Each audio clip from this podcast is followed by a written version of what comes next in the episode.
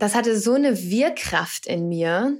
Und es war einfach so dieses Signal, dass es da Dinge gibt, die für mich nicht vorgesehen sind, auch wenn ich sie gerne tun würde und dass es auch völlig abwegig ist, darüber nachzudenken. Das hatte eine krasse Wirkung auf mich und das habe ich noch lange mit mir rumgetragen.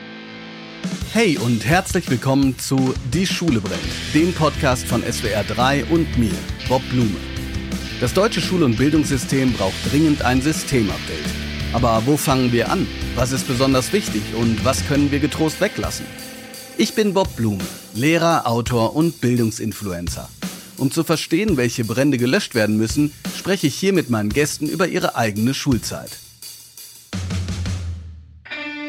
Heute ist Lisa Graf zu Gast. Sie ist Lehrerin und Autorin und setzt sich für Bildungsgerechtigkeit ein. Diese Karriere war ihr aber nicht in die Wiege gelegt. Damals hat sie mit der Schule gehadert, inklusive Probleme zu Hause. Trotzdem schafft sie es schließlich in den Lehrerinnenberuf und geht bewusst an eine sogenannte Brennpunktschule. Über ihre Erfahrungen dort und was sich ändern muss, hat sie das Buch Abgehängt geschrieben. Mit Lisa habe ich mich bereits in meinem Podcast Netzlehrer unterhalten. Heute gehen wir nochmal in die Tiefe. Ich sitze hier mit der ehemaligen, das werden wir gleich nochmal feststellen, Lehrerin und jedenfalls Autorin Lisa Graf. Lisa, schön, dass du da bist. Hallo Bob, danke für die Einladung. Wir haben gerade gesagt, wir haben ja schon mal miteinander geredet. Deshalb musst du mich so ein ganz kleines bisschen auf den neuesten Stand bringen. Zumindest, naja, für die Zuhörerinnen und Zuhörer. Einiges sehe ich ja auf deinem Instagram-Kanal. Was machst du denn gerade hauptsächlich? Ja, also hauptsächlich auf jeden Fall nicht meine Social-Media-Profile pflegen. Da bin ich echt leider ziemlich schlecht dabei. Also ich bin gerade hauptsächlich Autorin und Beraterin. Das heißt, ich mache so Autorinnen-Tätigkeiten, sprich ich schreibe für Zeitungen oder Magazine, wenn da was anfällt. Ich arbeite an einem Buch im Hintergrund. Das ist aber noch in den Kinderschuhen das Projekt, das zweite Buch. Und mache noch so Stiftungsberatung für Bildungsprojekte. Also ich bin freiberuflich unterwegs und gerade nicht im Schuldienst. Wir sprechen ja über ein Buch vielleicht auch ein bisschen oder zumindest auch über die wichtigen Thesen, dass du eben geschrieben hast, dein erstes Buch. In deinem Leben gibt es ja die verschiedensten Verknüpfungen zwischen den Dingen, die du selbst erlebt hast und über die du nachdenkst. Ähm, und das hast du auch in deinem Buch beschrieben. Ehrlich gesagt, als ich das gelesen habe, ist absolut empfehlenswert. Wir haben uns an anderer Stelle auch mal sozusagen die Bücher gegenseitig hochgejubelt. Ich werde es versuchen, jetzt das letzte Mal dabei zu belassen.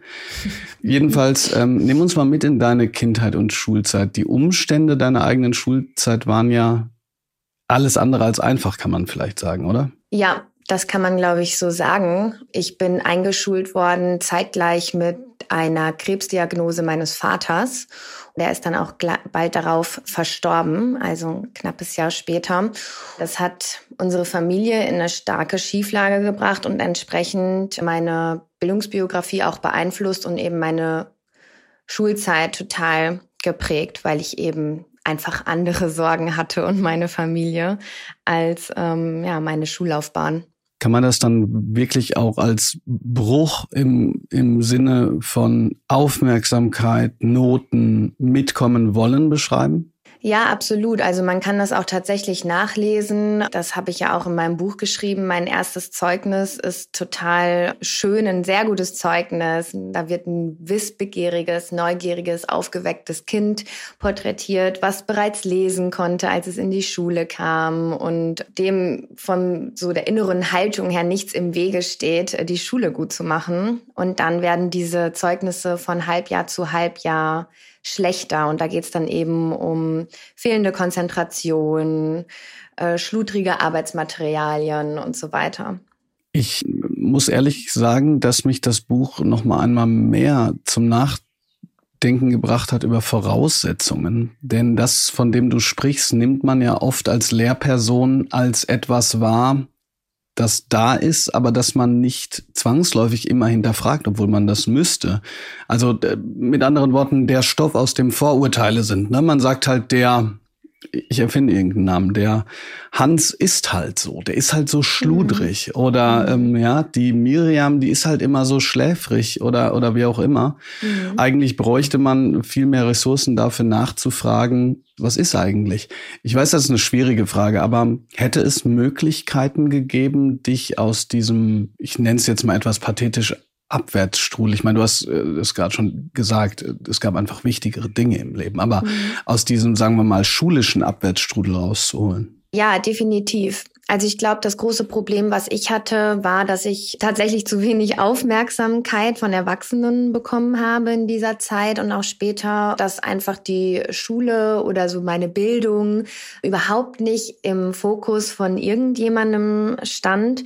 Und Kinder brauchen das einfach. Also Kinder müssen gesehen werden in ihrer Ganzheitlichkeit und in ihrem Potenzial. Und das war bei mir eben gar nicht der Fall, weil dann auch diese Symptome, sage ich jetzt mal, die ich in der Schule gezeigt habe, aufgrund dieser familiären Situation eben auch nur als Symptome wahrgenommen wurden. Ja, also die Ursache dahinter wurde nicht gesehen in der Schule und diese Symptome wurden als störend wahrgenommen, den Unterricht aufhaltend und entsprechend habe ich auch die Rückmeldung von meinen LehrerInnen damals bekommen, dass ich einfach, ja, den Fluss störe. Und das ist natürlich kein schönes Gefühl als Kind, das vermittelt zu bekommen. Ich würde auch, wenn wir jetzt sozusagen da kurz ein bisschen diese deine Schulzeit verlassen, da gerne nochmal darauf hinweisen, dass ich das so wichtig finde, die, weil, du, weil du es gesagt hast, dieses gesehen werden.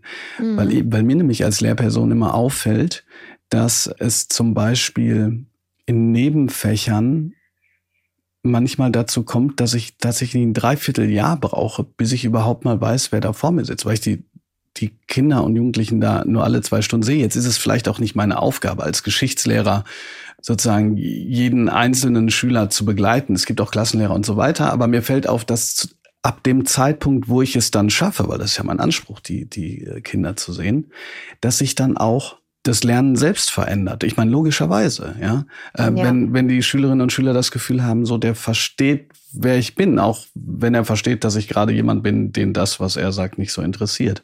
Deshalb mhm. fand ich den Punkt gerade nochmal so wichtig.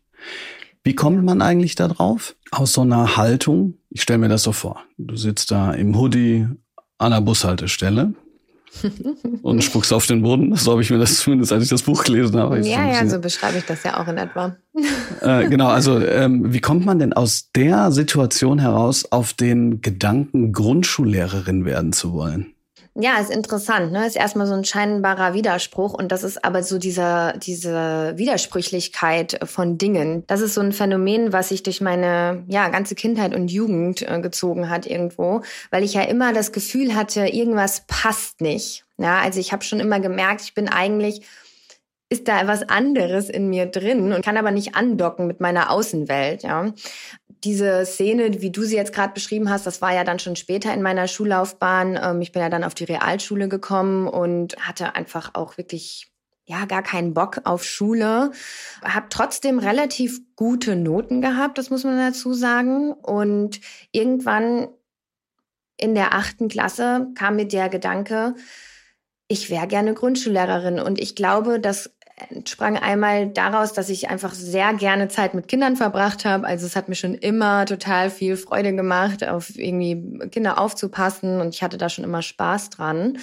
ja, man stellt sich natürlich so einen Beruf dann auch nicht so in seiner Gänze vor, aber dieses Bild von mir, von der Klasse zu stehen, das hat mir einfach total gut gefallen und anderen was beibringen zu können. Und natürlich hatte der Beruf der Lehrkraft für mich auch so ein gewisses Image, ja. Also damals, ich komme selbst aus einer Arbeiterfamilie und mir war zu dem Zeitpunkt, wo ich das beschlossen habe, noch nicht äh, klar, dass man dafür studieren muss und so.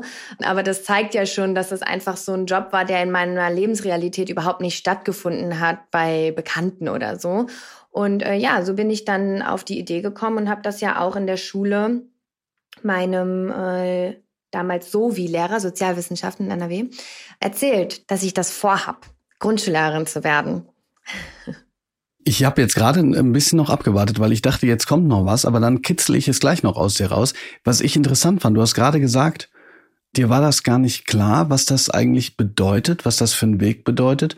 Und das ist auch etwas, was mir ähm, in deinem Buch das übrigens abgehängt heißt, abgehängt von Schule, Klassen und anderen Ungerechtigkeiten, nochmal so ein bisschen die Augen geöffnet hat. Nämlich als du beschreibst, wie du damals dann in deiner Klasse standest und gesagt, gefragt hast, was sie denn eigentlich werden wollen. Manche wussten es gar nicht und so weiter.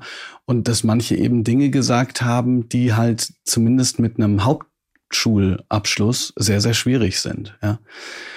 Aber du sagst dem das, das hört sich gerade so schön an. Und dann sagst du es und du stellst dir das vor. Aber ich, der, die Lehrkraft sagt, äh, nee, Lisa, so einfach ist das nicht. Mach mal lieber eine Ausbildung. Oder habe ich das falsch in Erinnerung? Nee, das hast du richtig in Erinnerung. Ich habe das ihm dann gesagt und man muss ja sagen, jetzt rückblickend, äh, ich bin ja mittlerweile Gymnasiallehrerin. Und damals war eben dieser Plan, dieser erste Lehramtsplan von mir, der in der achten Klasse da entstanden ist, dieser Grundschulplan. Und ich habe ihm das dann gesagt und dann fing, also es war auch wirklich ein netter Lehrer, ich mochte ihn. Und er fing wirklich an zu lachen, als ich ihm das gesagt hat und hat gesagt, meine Güte, weißt du, was du dafür tun musst? Du musst dafür ein Abitur machen und studieren. Und da haben deine Mitschülerinnen und Mitschüler schon längst, verdienen sie schon längst Geld und haben eigene Häuser. Also mach mal lieber eine Ausbildung.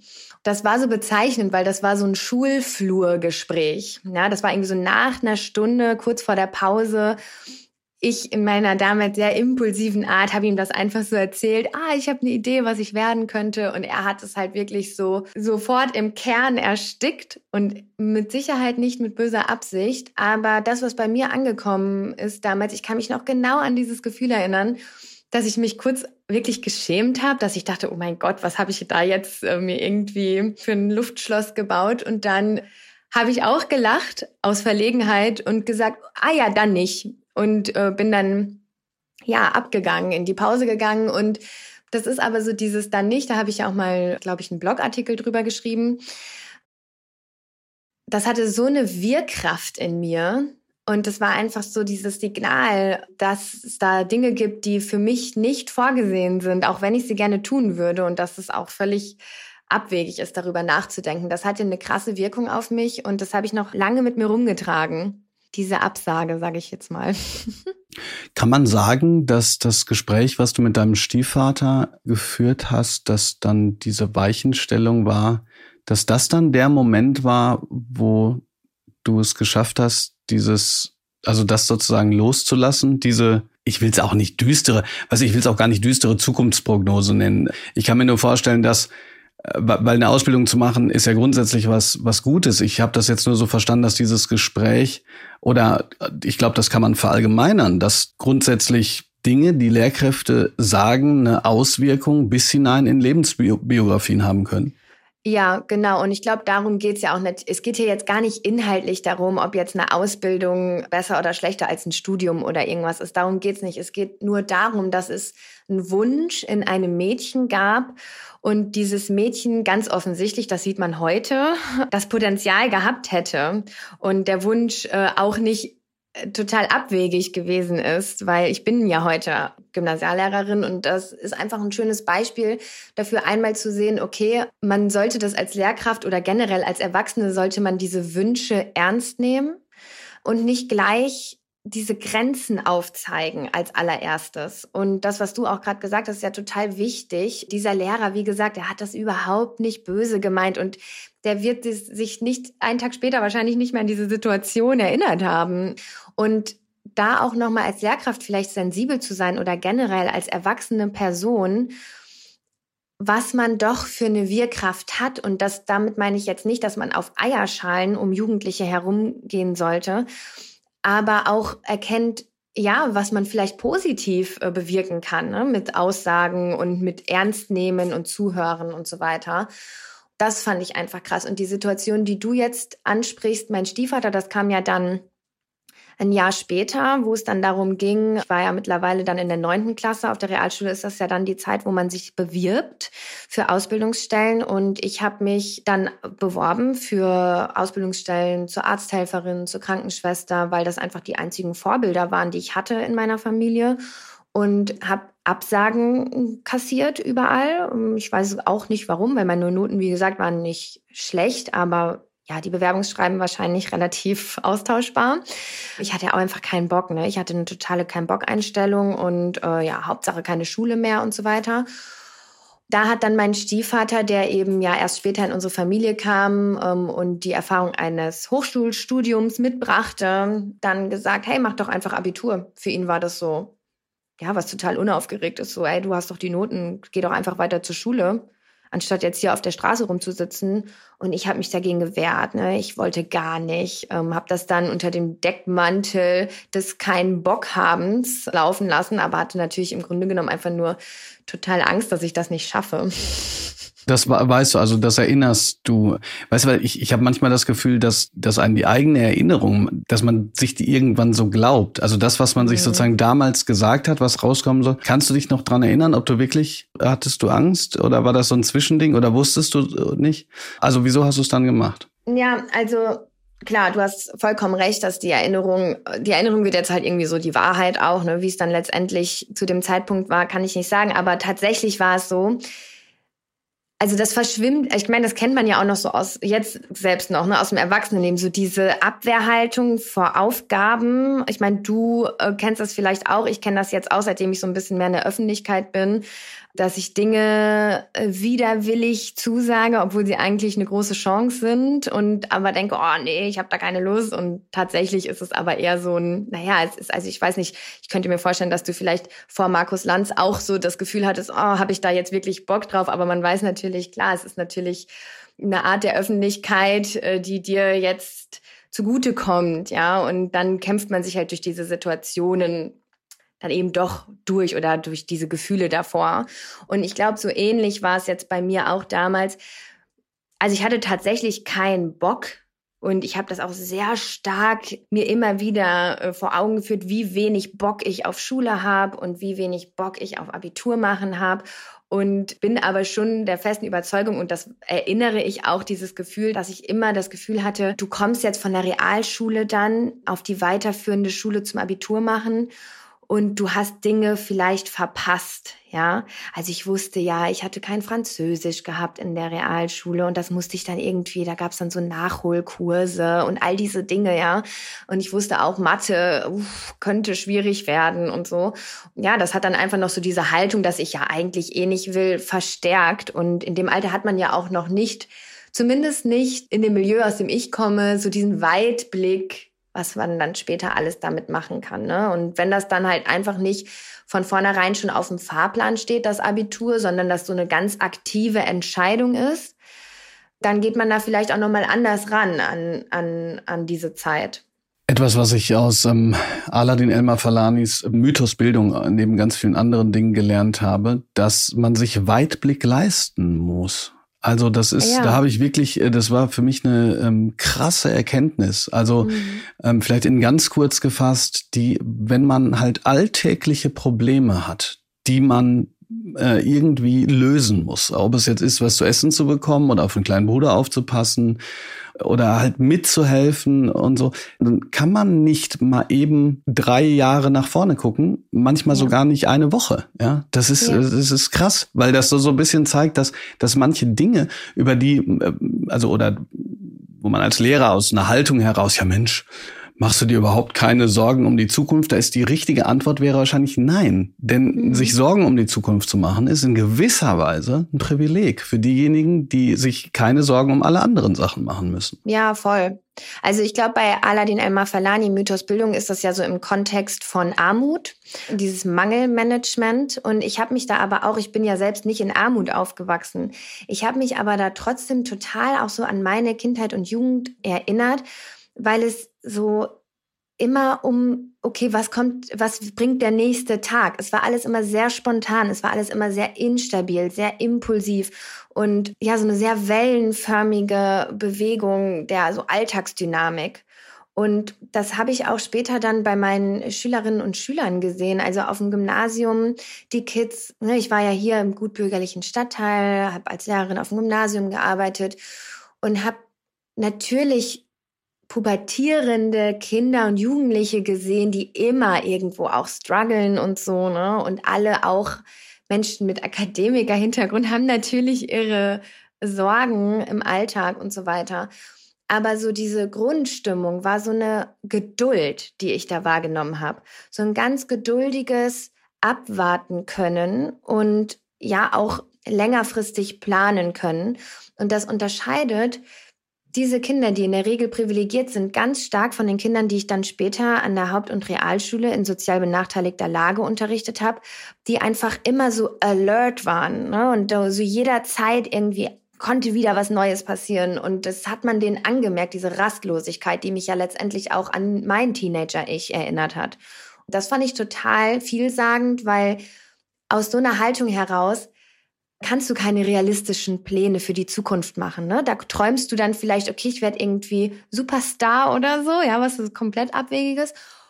Oder ich bleib halt da, wo ich bin und kämpfe mich hier irgendwie durch. Aber was ein realistischer, ausgeklügelter Plan, für den man eine gewisse Ruhe braucht und ein gewisses Netz im Hintergrund, den zu schmieden, das ist eigentlich ja kaum möglich.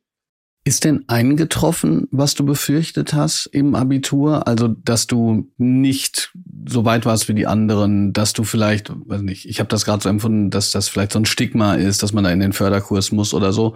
Oder konntest du dann relativ schnell dich in diesem, erstens, also in diesem Abiturjahr den Gegebenheiten anpassen und hat sich dann auch dieses Besondere gelegt oder ist das gleich geblieben? Also dieses, diese, dieses Besondere im, im Sinne von, ich mache jetzt das Abitur und äh, ist ganz wichtig alles und so.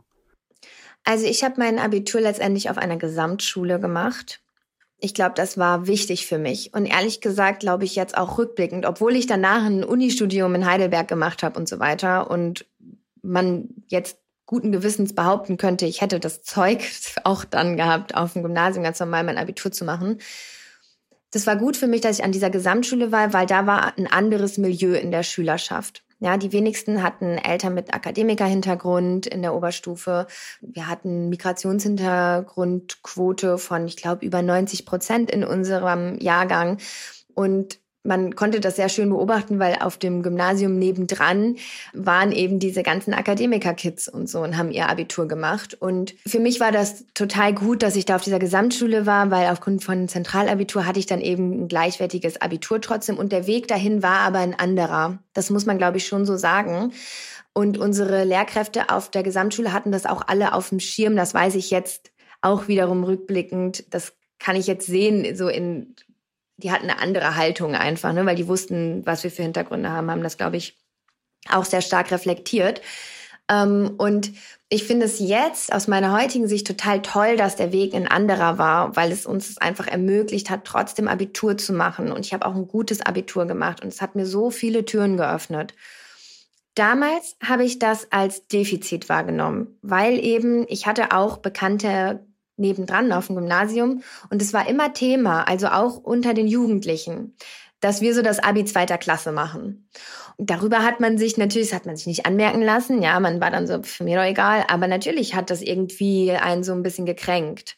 Und gleichzeitig natürlich auch diese Überzeugung genährt, ja, okay, du machst jetzt zwar Abitur, aber eigentlich ist es natürlich nicht für dich vorgesehen. Und das ist schade. Ne? Und heute kann ich das sehr wertschätzen, dass ich da auf dieser Schule war und da so ein bisschen mein Abi zweiter Klasse machen durfte. Das dann zum Abitur erster Klasse wurde rückwirkend. Schließen wir die Schulzeit ab mit den sogenannten Kategorien. Ich sage dir ein Wort oder eine Phrase und du sagst, was dir dazu einfällt. Das kann kurz sein oder länger, aber nicht lang. Okay. Ich fange mit dem Schwierigsten an, was mir einfällt bei dir. Und zwar Deine Schulzeit in einem Songtitel.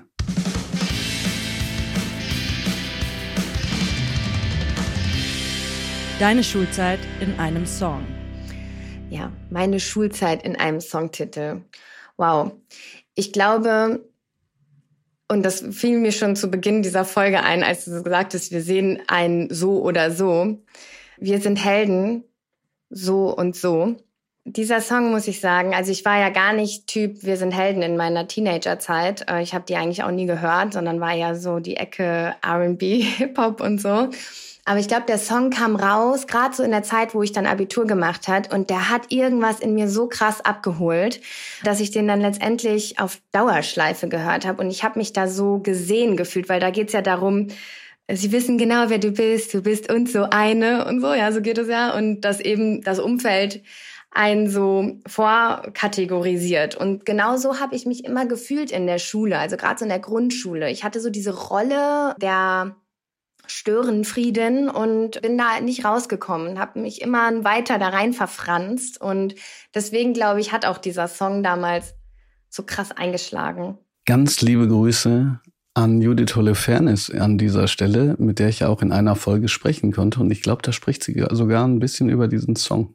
Äh, ah, okay, dann muss ich die Folge mal hören, ja. Eine ganz äh, tolle äh, Folge. Ja, ihr Buch ist ja auch, ich habe das Buch Hammer. von Judith Holofernes gelesen, das ist so toll. Also hier mal kurz eine Werbung dafür. Genau, ganz fette Werbung hier auch von meiner Stelle. Ich habe das auch unglaublich toll gefunden. Die Träume anderer Leute, wobei wir sozusagen dann auch wieder bei dem Thema sind, ne? wie einen ja. Leute sehen und haben wollen. Mhm. Take a break in der Pause.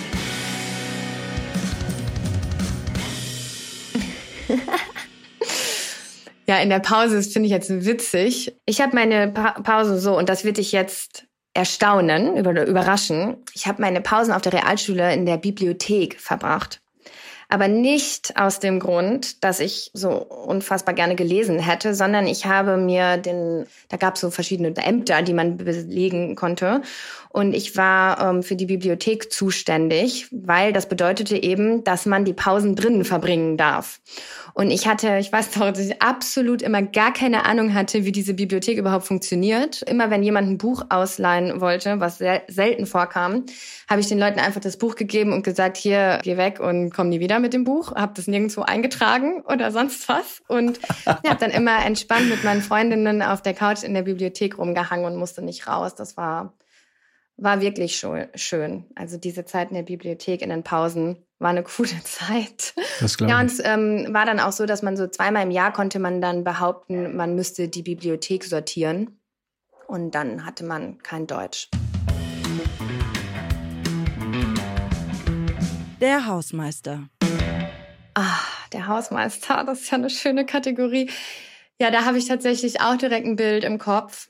Auch von dem Hausmeister auf der Realschule. Das war ein total netter Mann. Der hat zwar immer, wenn man so nah sich an den Kiosk zu nah sich so daran gepresst hat, an die Scheibe, hat er immer den Rollo runtergemacht. Das war dann manchmal ein bisschen schmerzhaft, aber der hat mich mal, ich bin mal aus dem Unterricht rausgegangen, ich glaube, es war so in der achten oder neunten Klasse, um eine zu rauchen. Und es hat geregnet und ich habe noch nicht mal den Effort reingesteckt, um irgendwie um die Schule rumzugehen, sondern habe mich einfach da unter diese, wie nennt man das, also eine Überdachung, das eigentlich noch am Schulgebäude dran war, gestellt. Und er hat mich erwischt. Er hat mich angeguckt und gesagt, mach bitte deine Zigarette aus und geh rein.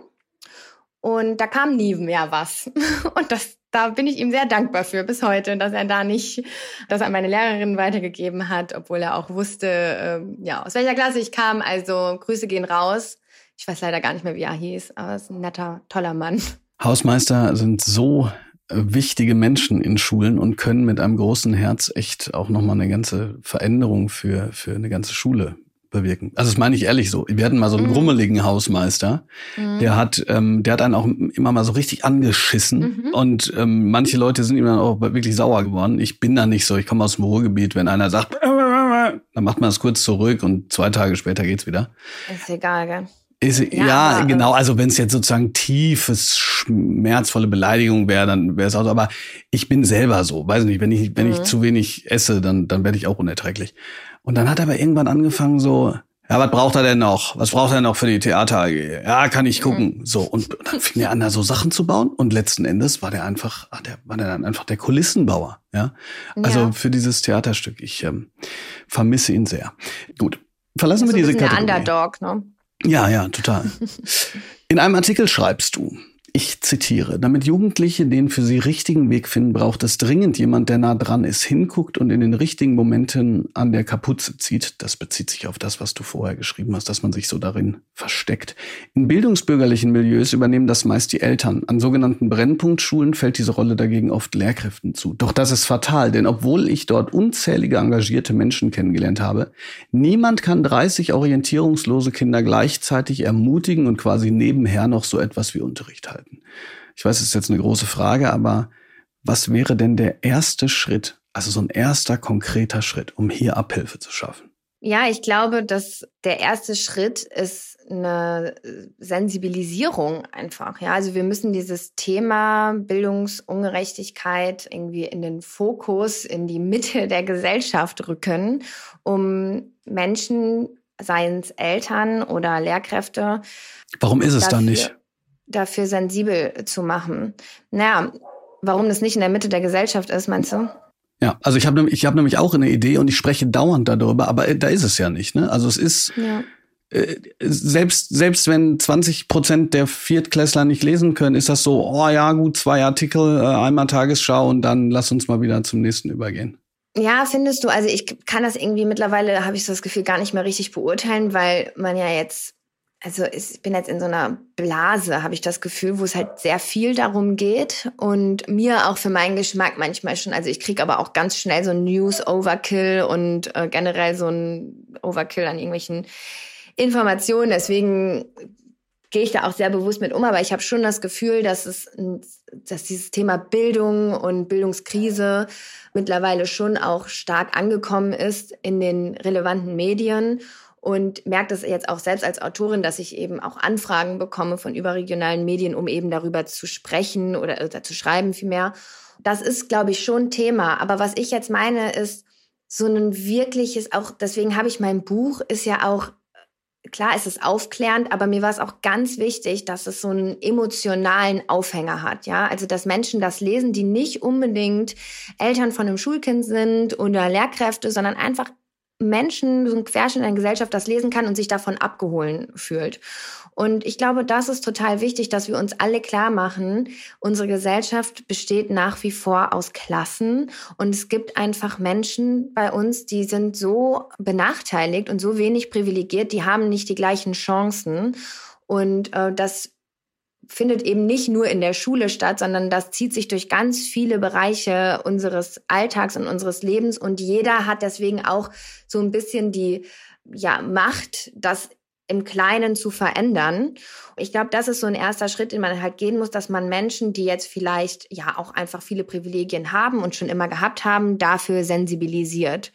Ich meine, klar, am Ende ist das eine, eine politische Aufgabe, ja, da das zu revolutionieren, unser Bildungssystem, damit eben nicht so viele Kinder und Jugendliche abgehängt werden.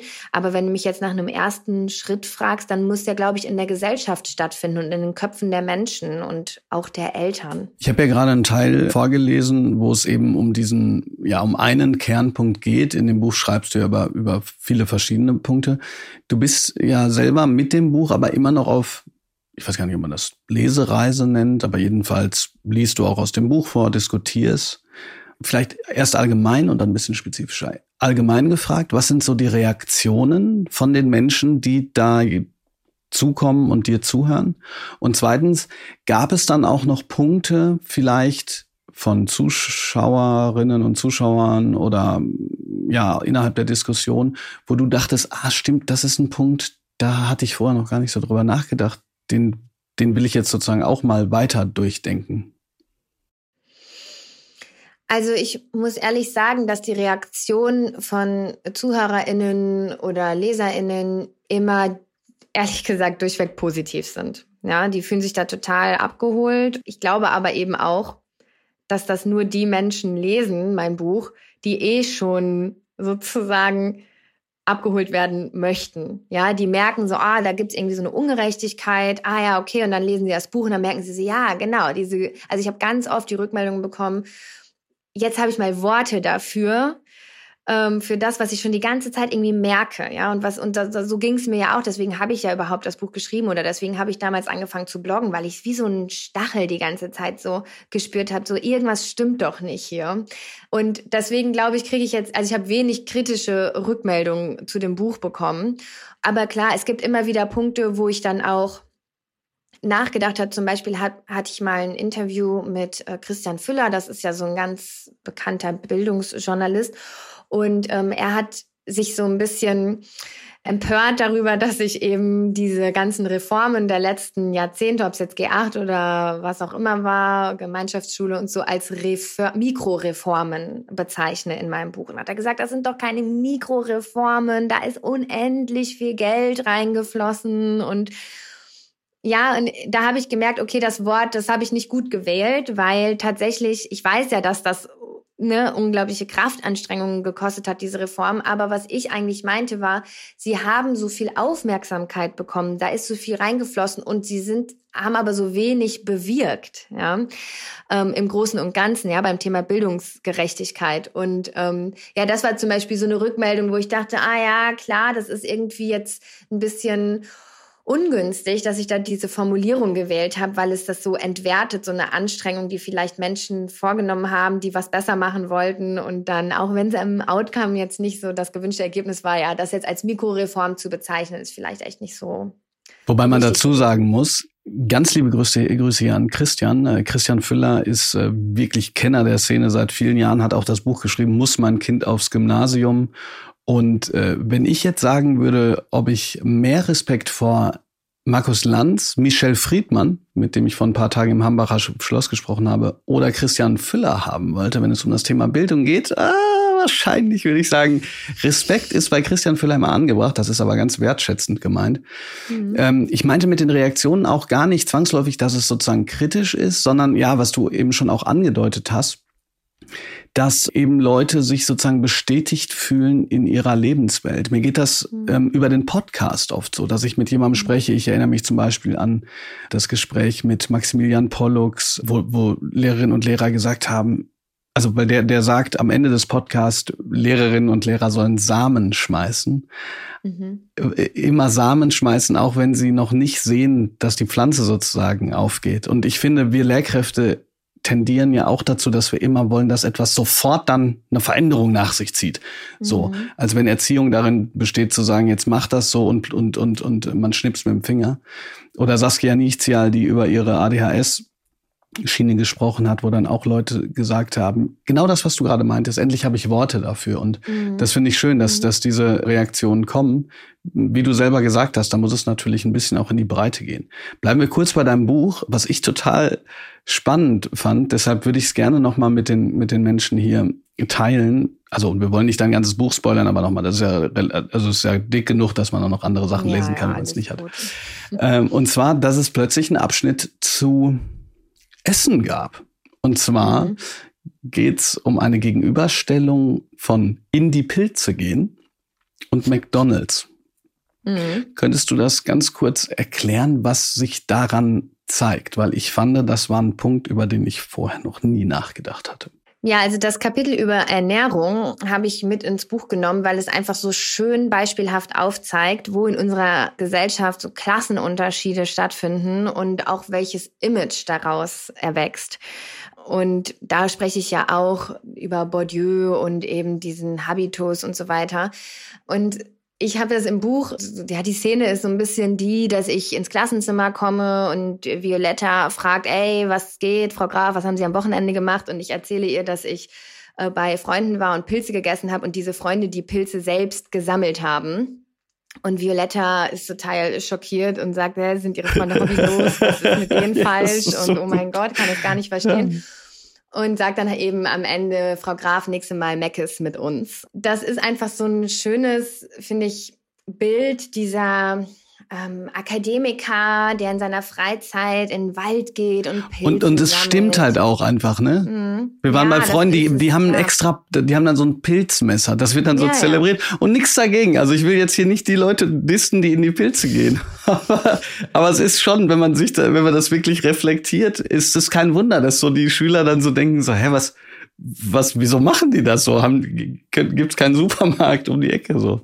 Ja, genau. Und damit, daran zeigt es es irgendwie so schön und so dieses, so, dieses Naturverbundene und alles daran ist irgendwie gut, ja. Also, ich meine, das gibt's ja schon bei Janosch, Tiger und Bär, da gehen die schon so in dieser reinen Harmonie in den Wald und sammeln Pilze oder finden Pilze, heißt es ja da immer. Und alles ist daran ist irgendwie einfach nur gut, ne? Also jemand, der in den Wald geht und seine Pilze selbst findet, das ist einfach, ja, was Schönes. Und es ist aber irgendwo auch was sehr, sehr Akademisches.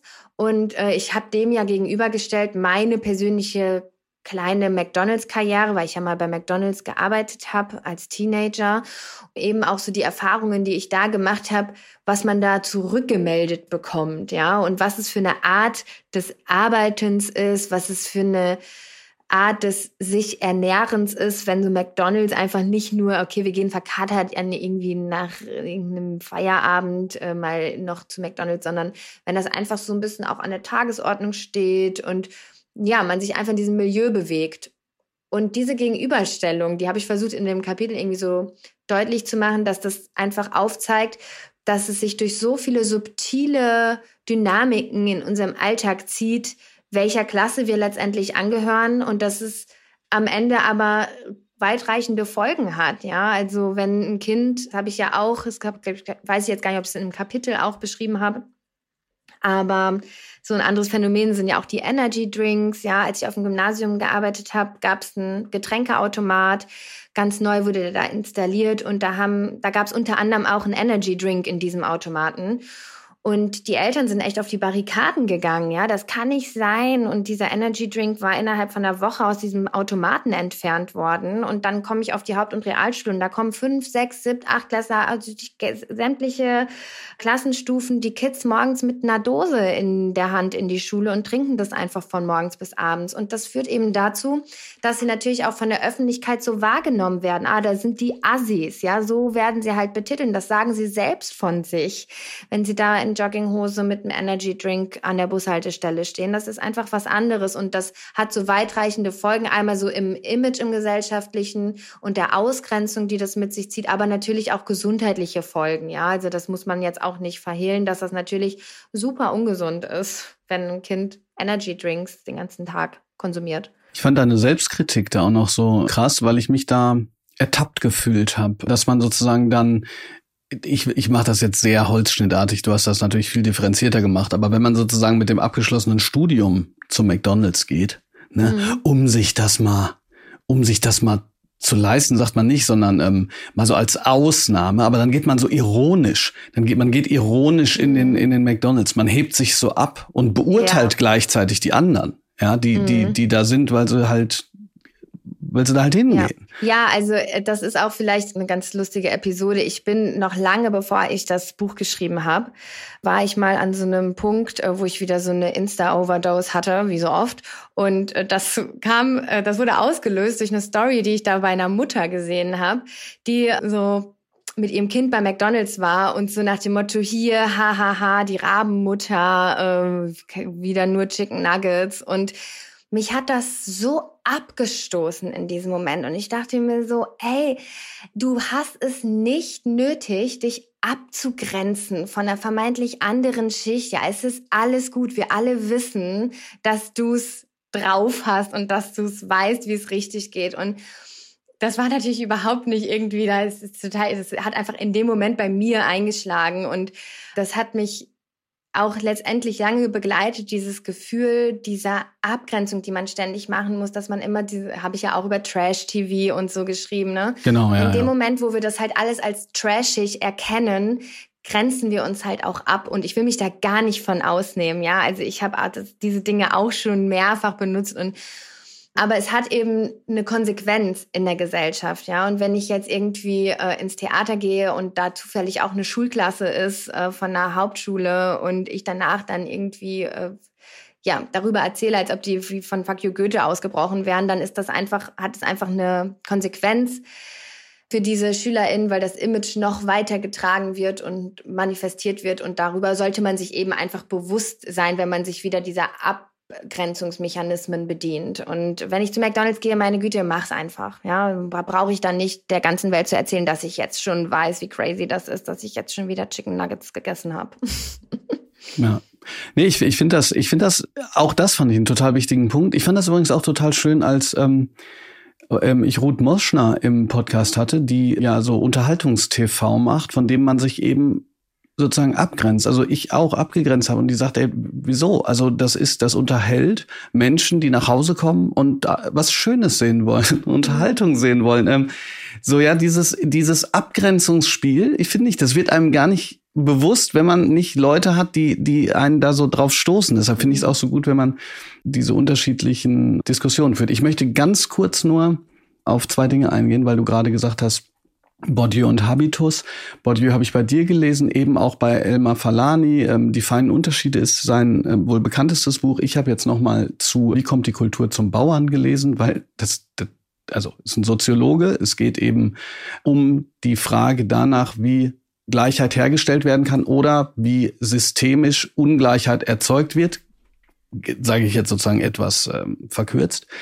Kannst du das, dieses Konzept vom Habitus nochmal ganz, also wirklich auch in, in, in, einfachen Worten erklären, weil du es gerade in einem Nebensatz gesagt mhm. hast und ich finde das so wichtig. Ja. Ja, also der Habitus beschreibt praktisch einfach ein Set an Überzeugungen, wie die Welt ist, die wir von ja, Beginn unseres Lebens an vermittelt bekommen. Und wenn ich jetzt eben, klar, ich meine, bei Bourdieu ist das alles noch sehr stark in dieser Klassengesellschaft äh, verorte. Ne? Das ist ja bei uns mittlerweile alles total aufgebrochen. Aber wenn ich eben in einem Milieu aufwachse, was zum Beispiel ja in einem Arbeiterkontext stattfindet oder sogar in einem Arbeitslosen, Arbeitslosigkeitskontext über Generationen hinweg, dann lerne ich die Welt anders kennen. Das heißt, ich esse andere Dinge, ich höre andere Musik, ich konsumiere anderes Fernsehen. Ich habe ähm, vielleicht sogar eine ganz andere anders. Art zu essen. Ne? Ja, ja, auch das. Ich spreche anders, ich habe einen anderen Wortschatz. Äh, dem gegenübergestellt jetzt sehr holzschnittartig, ja, das Kind in der Akademikerfamilie, sanierter Altbau, Klavier, Literatur, Bibliothek, alles da und von Anfang an wird dem das in die Wiege gelegt, ja, die Art und Weise, wie es die Welt einfach sieht, dass eine kulturelle Teilhabe einfach ganz normal zum Leben dazugehört und es weiß einfach viel mehr, wie es sich in bestimmten Kontexten zu bewegen hat, auf welchem Parkett es wie zu tanzen hat sozusagen. Und das ist einfach das ist ein diese. Überzeugungen, die haben wir ganz tief in uns. Und wenn wir einen Milieuwechsel vollziehen, das heißt uns einen anderen Habitus aneignen, dann können wir uns trotzdem niemals von unseren wirklichen Wurzeln sozusagen trennen. Das ist so ein bisschen die These. Die bleiben immer da und wir können uns so weit wie möglich davon entfernen, wenn wir das möchten. Aber wir können das sozusagen, es ist halt praktisch in unsere DNA eingeschrieben, weil wir das so stark verankert haben. Und ähm, das ist so dieser Struggle, sage ich jetzt mal, den ja so viele sogenannte Aufsteigerkinder haben, ähm, dass sie sich einfach immer fremd fühlen in dieser neuen Welt. Und was ich auch ganz interessant finde, ist so die Frage oder so ein bisschen das, ähm, Mimimi der privilegierteren Gesellschaftsschichten. Ja, aber wir wissen ja auch nicht, wie wir uns in, sag ich mal, unterklassigen äh, Kontexten verhalten. Und das ist natürlich falsch, weil die Räume stehen offen für diese Menschen. Die stehen offen und natürlich, vielleicht fühlen sie sich nicht wohl, aber sie hätten die Wahl, diese Räume zu betreten. Und das ist eben bei den Menschen sozusagen, den unter, die von unten nach oben wollen, wenn man in diesem ja, Klassendenken bleiben will, nicht möglich, dass sie diese Räume betreten ohne weiteres weiteres. Ich mache am Ende meines Podcasts mittlerweile immer eine These, der man entweder widersprechen kann oder die man unterstützen kann. Äh, deine These ist, ich habe es versucht zu, zu spitzen. Höchstes Ziel des Bildungssystems in Deutschland müsste es sein, dass keiner zurückbleibt. Ja, würde ich jetzt mal so unterschreiben. Ne? Inwiefern man dann sein Ziel erreicht, ist noch mal, steht nochmal aus einem anderen Blatt Papier. Aber ich finde, der Anspruch muss sein, dass wir alle Kinder mitnehmen. Und gerade hat unser Bildungssystem meiner Meinung nach diesen Anspruch nicht, sondern wir sind durchzogen von Selektion und wir gucken, okay, wie können wir möglichst sinnvoll sortieren und auch aussortieren. Und äh, das finde ich fatal. Absolut. Und vor allen Dingen, ähm, ne, das ist sozusagen dann immer das, wo es für alle möglichen Menschen, wenn es ums Bildungssystem geht, finde ich, so zu einem schwierigen Moment wird, ist, wenn man die Frage umdreht, ich finde es immer schwieriger, ich drehe mittlerweile immer mal wieder die Frage um und sage nicht, sowas alles schlecht am Bildungssystem, da fallen, fallen ja allen möglichen Leuten alles ein, ja, von was weiß ich und Stoffreduktion und was weiß ich, ne, zehn Dinge, 15, 124 Dinge, die ich an der Schule hasse. Mhm. Wenn ich sage, wieso läuft's denn eigentlich noch so gut? Und mit gut meine ich nicht, dass es gut für alle läuft. Mhm. Damit meine ich, warum wird's denn nicht verändert? Eine Antwort ist ja, dass bei einer Selektion es auch immer Leute gibt, die von Selektion profitieren. Also ich meine, ja. logischerweise, ja. Und ähm, die wollen das nicht. Also wenn, wenn man so sieht, wie sich zum Beispiel, ich nehme mal nur ein Beispiel von einer Partei, wenn die, wenn die, die SPD wird regelmäßig vor Wahlen konservativer, hat man zumindest das Gefühl. Weil wenn sie nämlich sagen würden, wir wollen jetzt tatsächlich eine Schule für alle, dann äh, rennen die Leute zu eben anderen Parteien. Ja. ja. Das zeigt, finde ich, auch so ein bisschen das Problem, dass diese Dreigliedrigkeit, wie es immer so schön heißt, oftmals in den Köpfen auch noch ist. Oder Viergliedrigkeit, wie ich von Raul Krauthausen gelernt habe, möchte ich übrigens noch sagen. Ja, ja. Es ist voll in den Köpfen und gleichzeitig finde ich aber, also wir haben ja jetzt auch gerade eine extreme äh, so Privatisierungsdynamik. Ja, es gibt immer mehr Privatschulen und ich finde einfach, das ist eine Konsequenz aus jahrelangen oder jahrzehntelangen Versäumnissen und dem muss man auch so ganz klar ins Auge blicken, weil tatsächlich ist es ja so, Du kannst das nicht machen. Ich habe das schon so oft gesagt. Du kannst nicht jetzt in unserem momentanen Status quo sagen, okay, eine Schule für alle, alle zusammen unter ein Dach, gleiche Lehrkräfte, die SchülerInnen so wie sie sind. Das würde nicht funktionieren und davon würde niemand profitieren. Das heißt, wir müssen Vorarbeit leisten, indem wir erstmal sagen, okay, äh, wir machen das Schritt für Schritt. Ja, wir, wir pushen jetzt erstmal die sogenannten Brennpunktschulen, dass die auf ein gewisses Niveau kommen und dann das langfristige Ziel ist dann die Abschaffung des dreigliedrigen Schulsystems. Also ich denke auch Selektion und so weiter, das muss alles, das darf so nicht mehr stattfinden. Aber äh, wir haben uns jetzt aber auch schon wirklich, muss man sagen, so stark rein verfranst, dass wir da jetzt so einfach auch nicht mehr rauskommen. Weil das ist dann genau das Gleiche wie wo einfach Schulschilder abmontiert wurden, äh, wo vorher Realschule oder Hauptschule drauf stand und danach wurde halt Realschule Plus oder Werkrealschule oder wie auch immer genannt und letztendlich sind das einfach Hauptschulen. Die werden auch vergessen, davon mal ganz abgesehen. Also ich glaube schon, dass das auch naiv wäre, jetzt zu sagen, okay, eine Schule für alle und von daher verstehe ich auch, äh, sage ich mal, Parteien, dass sie sich das jetzt nicht unbedingt auf die Fahnen schreiben. Und es ist aber ja eh ein also es ist ein Riesenproblem. Auch die, das Schule-Länder-Sache ist, hat Vorteile, aber hat halt auch unglaublich viele Nachteile. Wir haben 16 unterschiedliche Bildungssysteme und ja, da kann man, hast du ja gerade auch schon gesagt, da könnte man jetzt anfangen und ewig weiterreden. Es gibt unglaublich ja, viele Baustellen und ähm, ich denke, wichtig ist, dass man einfach das auch anerkennt und dann sagt, okay, wir wollen ein Bildungssystem, was gerecht ist und da muss man halt anfangen. Ich bin ja immer für gesunde Naivität, bisschen Traumtänzerei. Mhm. Ähm, kleiner Fun Fact, was ich vorher nicht wusste, eine Schule für alle wurde ab dem 20. Jahrhundert zu Beginn der Weimarer Republik schon gefordert. Dann wurde es nach 1949 gefordert und es wurde schon in den 70er Jahren gefordert. Also es ist wirklich nicht neu. Äh, man könnte sogar noch weiter zurückgehen. Ich will die Leute aber nicht langweilen. Damit meine ich immer nur, das ist interessant, wie langsam es geht. Lieber Christian Füller, vielleicht sollten wir doch über Reförmchen sprechen. Vielleicht war es doch der richtige Begriff. Lisa, vielen, vielen Dank, dass du da warst. Es war wie, wieder ein sehr erhellendes Gespräch. Danke dir. Danke für die Einladung, war sehr schön. Mach's gut. Ciao. Tschüss.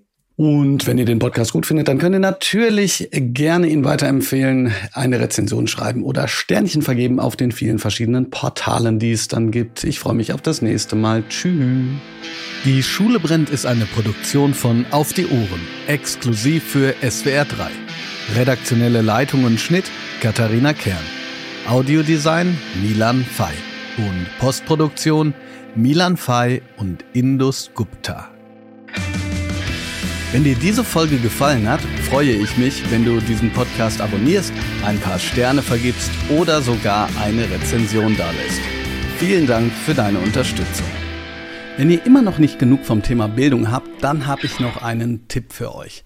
Unter dem Titel Bildung 3.0 Modernes Lernen zwischen Krise und KI war ich bei einer Diskussion mit Kai Marz, geschäftsführender Direktor des Leibniz-Instituts für Bildungsforschung, sowie der JUSO-Vorsitzenden und Bundestagsabgeordneten Jessica Rosenthal. Das Ganze wurde von Michelle Friedmann moderiert und wir haben darüber gesprochen, wie man vorgehen kann und vielleicht sogar muss, um die Bildungsmisere zu beenden. Eine spannende, eine tiefgehende und eine teilweise kontroverse Diskussion. Das Ganze gibt es zum Nachhören in der ARD Audiothek oder auch zum Nachschauen in der ARD Mediathek oder auf YouTube. Ich freue mich, wenn ihr reinschaut.